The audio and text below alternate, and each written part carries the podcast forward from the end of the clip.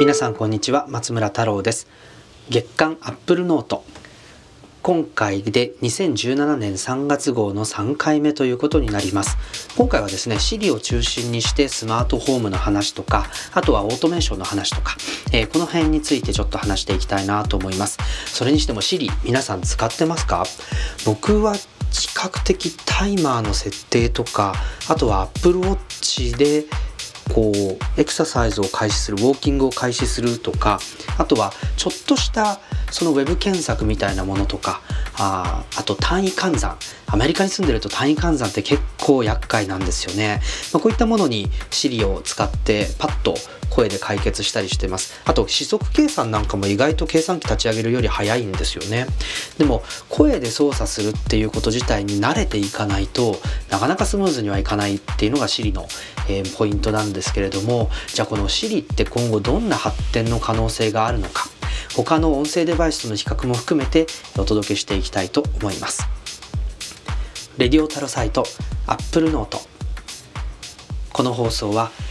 ノートの有料マガジン Apple Note の購読者の皆様のサポートでお届けしています。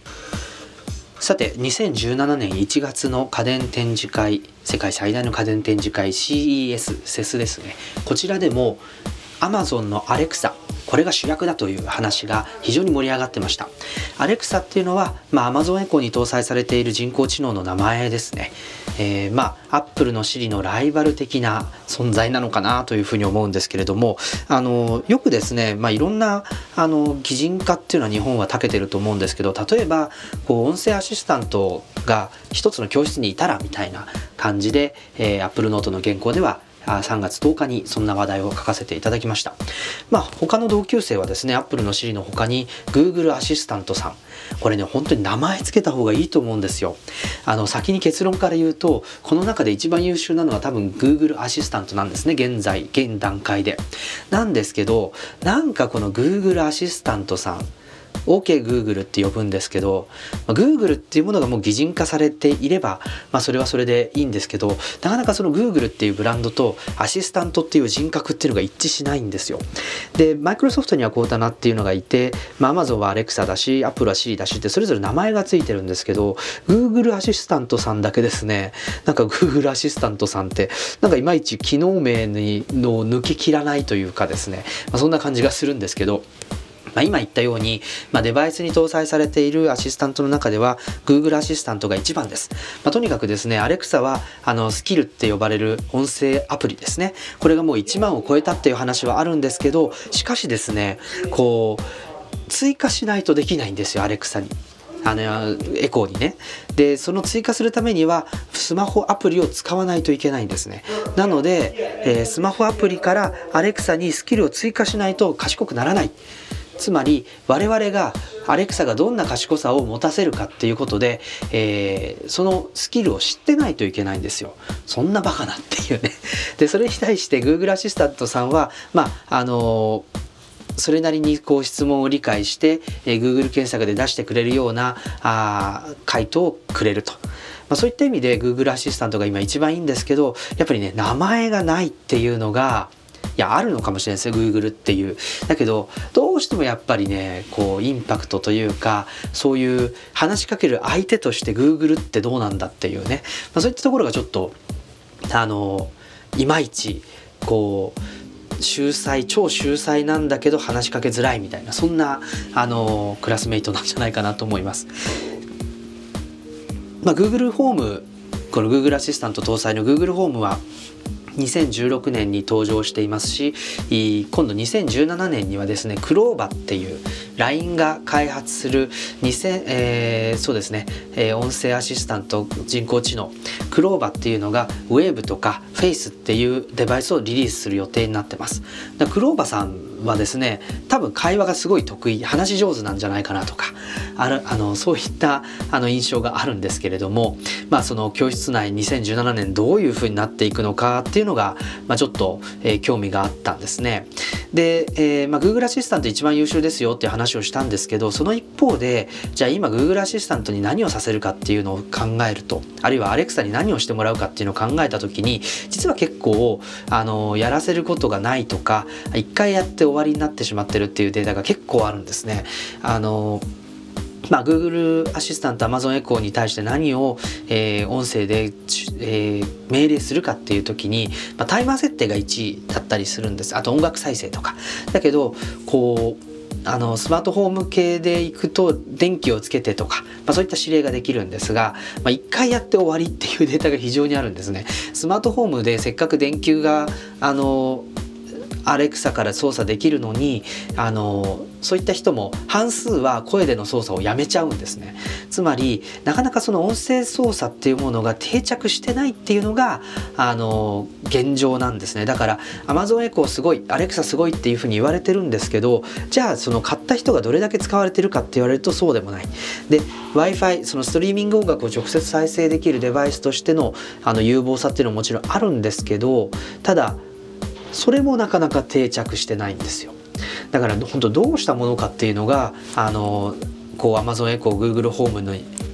こういった据え置き型のホームアシスタントデバイスっていう部分音声アシスタントデバイスっていう部分でなかなかですねどう使っていいか分かんないどうやって、えー、一緒に暮らしていいか分かんないっていうところがあ今現状という感じじゃないかなと思います。まあなかなかあのキラーアプリというかですねキラーコンテンツみたいなものがないっていう状況で、えー、今後どうしていくかっていうところが2017年の注目になると思うんですね。場合によっちゃ Amazon もあのこう音声アシスタントというよりはもう声で Amazon 何かオーダーしてくださいあのダッシュボタンワンプッシュでこうあのなんていうんですかね洗剤とかあるいはトイレットペーパーとかをオーダーできるっていうあの Amazon ダッシュボタンの声版みたいな位置づけっていうのは、まあ、可能性ありそうだなと思うんですけれども、まあ、とにかくこうキラーアプリがないっていうのが現状だったりします。でやっぱり今までの文脈だとスマートフォームっていうのがあすごく期待されてる領域ではあったんですけれども実際そのアメリカのアパートに住んでる私がスマートフォームを設定しようとするとこれがなかなか難しいんですね。まあ、そう簡単にドアの鍵変えちゃいけませんよねと暖房設備とか勝手にいじっちゃダメですよねとか、まあ、そういった感じでやっていくとそのコンセントのスイッチを w i f i で操作できるようなスマートコンセントとかスマートスイッチみたいなものとあとフィリップスフューに代表されるような w i f i あるいはジグビーの無線操作ができる電球これぐらいなんですよね今導入しうるスマートフォームのデバイスって。で、まあ、こういったものは確かに操作して面白いんですけれども今度そのいくらデバイスが揃ったとしても次のあのポイントっていうのがオートメーションですね。これオートメーションってもう正直条件分岐をあのかませたプログラミングなんですよ。例えばホームキットでホームアプリを設定する時にその例えばですけど夜でも昼でもいいんですけど家に帰ってきたら家の電気をつけるこういった設定ができるんですねいわゆるジオフェンスって呼ばれるものなんですけど家からまああの100フィートかなあ 100m か 100m300 フィート近づいたらあ何かスイッチを入れるみたいなそういった設定が可能なんですね。でまあ電気家帰る時につけといてくれるとすごい嬉しいんですけどまあでも昼間帰ってきた時に電気つける必要ないですよねと。なので、えー、その電気をつけるのは日没後に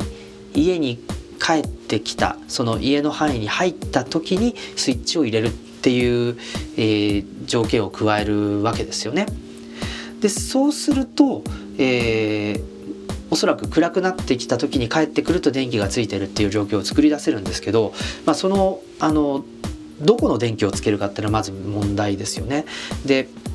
よくその関数って自分で名前付けられるじゃないですかプログラミングで。で部屋の各電球とかデバイスにも自分で名前を付けて自分でグルーピングしないといけないんですよ。ってなるとそのまず名前の付け方そしてグルーピングの仕方っていうところに、えーと、そういったあのどれを一緒に動かせば便利かっていうことを考えてやらないといけないと。で次にあのそれがうまく動作してるかどうかをチェックしないといけないんですよ。でチェックするっていうことはでもさっきあの日没後に家に帰ってきたら電気をつける。でこの条件日没後に家に帰ってこないとデバッグできないんですよちゃんと動いてるかどうかがわからない、まあ、そういったところでいくとパソコンだとうまく動いてるかどうかって一回プログラム書いて走らせてうまくいってるかどうかってチェックすればいいだけなんですけどスマートフォームの場合まあ例えば日没とか暦日の出とかそういう暦に連動したあのものだったら1日1回ずつしかデバッグできないしジオフェンスの場合は1回自分が外に行って家から300あの300フィート、まあ、100メーター以上離れてからまた100メーター以内に入ってきて、えー、家に入ってきて電気がついてるかどうかチェックすると、まあ、そういったことが必要なのでデバッグが異常に面倒くさい。場合によっちゃ1日1回しかできない、まあ、そういうところでいくとですねあのー正直スマートフォームってスマートになるのは我々であってデバイスじゃないなって、まあ、そういった現状があります。でこれじゃいかんだろうっていうことがあるわけですけれども、まあ、じゃあ今後どうしていくかっていうのがポイントですよね。でそのヒントになりそうなのがこのワークフローっていうアプリを買収したことなんです。でアップルはあ3月の21日2日ぐらいに判明したんですけどあのアップルの iOS で複数の作業を自動化するワンタッチでできるようなワークフローっていうアプリを買収しました。でこの買収されたアプリなんですけど、えー、ワークフローって、えーまあ、非常に面白くて例えば、えー、そうですね。あの自分の家族に自分の帰宅予定時刻を知らせるっていうワークフローはあだいたい7ステップぐらいかかるんですよ。マップアプリを開いて現在位置から自宅までの経路検索をしてそこで時間を確認すると。そしてメッセージアプリを開いて家族のスレッドを開いたり新規作成をして宛先を指定すると。で帰宅予定時刻を含むメッセージを書いて送信すると。これ全部やまあこの流れでやればいいんですけど全部やったらメッセージ作るのも含めて2分はかかりますよねと。これをワンタッチ10秒で済ませられるんだったらどれだけすごいかと。1日1回やるとしても毎日これ110秒短縮できるわけですよね。でこれがいろんな場面に入ってきたらすごいじゃないか。でもこれもさっき言ったようにワークフローのアプリでやりたい作業をワークフローの一つのフローにするには我々があそういった場面を想定して、えー、賢くプログラミングしなきゃいけないこういった問題があるとそこで Siri の登場なんですよ。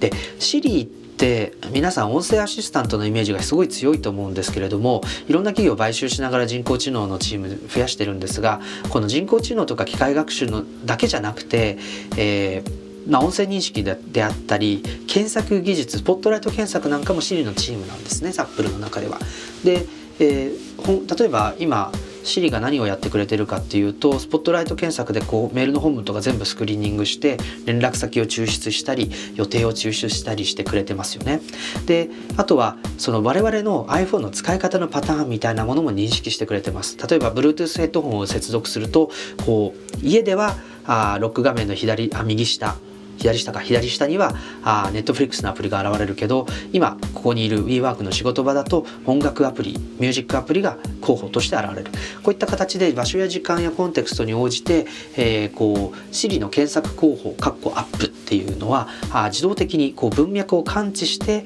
えーおすすめアプリを出し分けてるんですね。でこういったものを見ていると将来スマートフォームであったりとか、まあ、iPhone 自体の操作もそうなんですけど何が起きるのかなっていうのがイメージできてきます。例えばこのワークフローだとかスマートフォームの、えー、一連の動作これを Siri が勝手にワークフローとして提案してくれたらどうかと。これだけ我々の iPhone の使い方とかをこうモニタリングしてるのであればそれぐらいできるんじゃないのとでそうすると最初に言ったようにスマートフォンは我々がスマートになって家をプログラム自分の生活をデバッグしたりプログラミングしなきゃいけないって言ってたんですけどこれを Siri が肩代わりしてくれるとすれば、まあ、非常にいいですよねと。まあ、Siri の強みって今後 iPhone の中に入ってるっていうことを強みにしていくとそういった我々の生活とかスマートフォンの使い方他のデバイスの使い方を見て、えー、それを自動化してくれるような提案をする。あるいは自動化して声でそれを実現してくれる、まあ、そんな効果が期待できるんじゃないかなと。Apple の Siri 大体1億台以上が稼働していると言われています。これが活発に動いていくことっていうのはやっぱりコンピューターとかスマートフォンの使い方に大きなインパクトがあるでしょう。レディオトラサイト月間アップルノート。2017年3月号をこの辺でお開きにしたいと思います。この番組は有料マガジンアップルノートの購読者の皆様のサポートでお届けいたしました。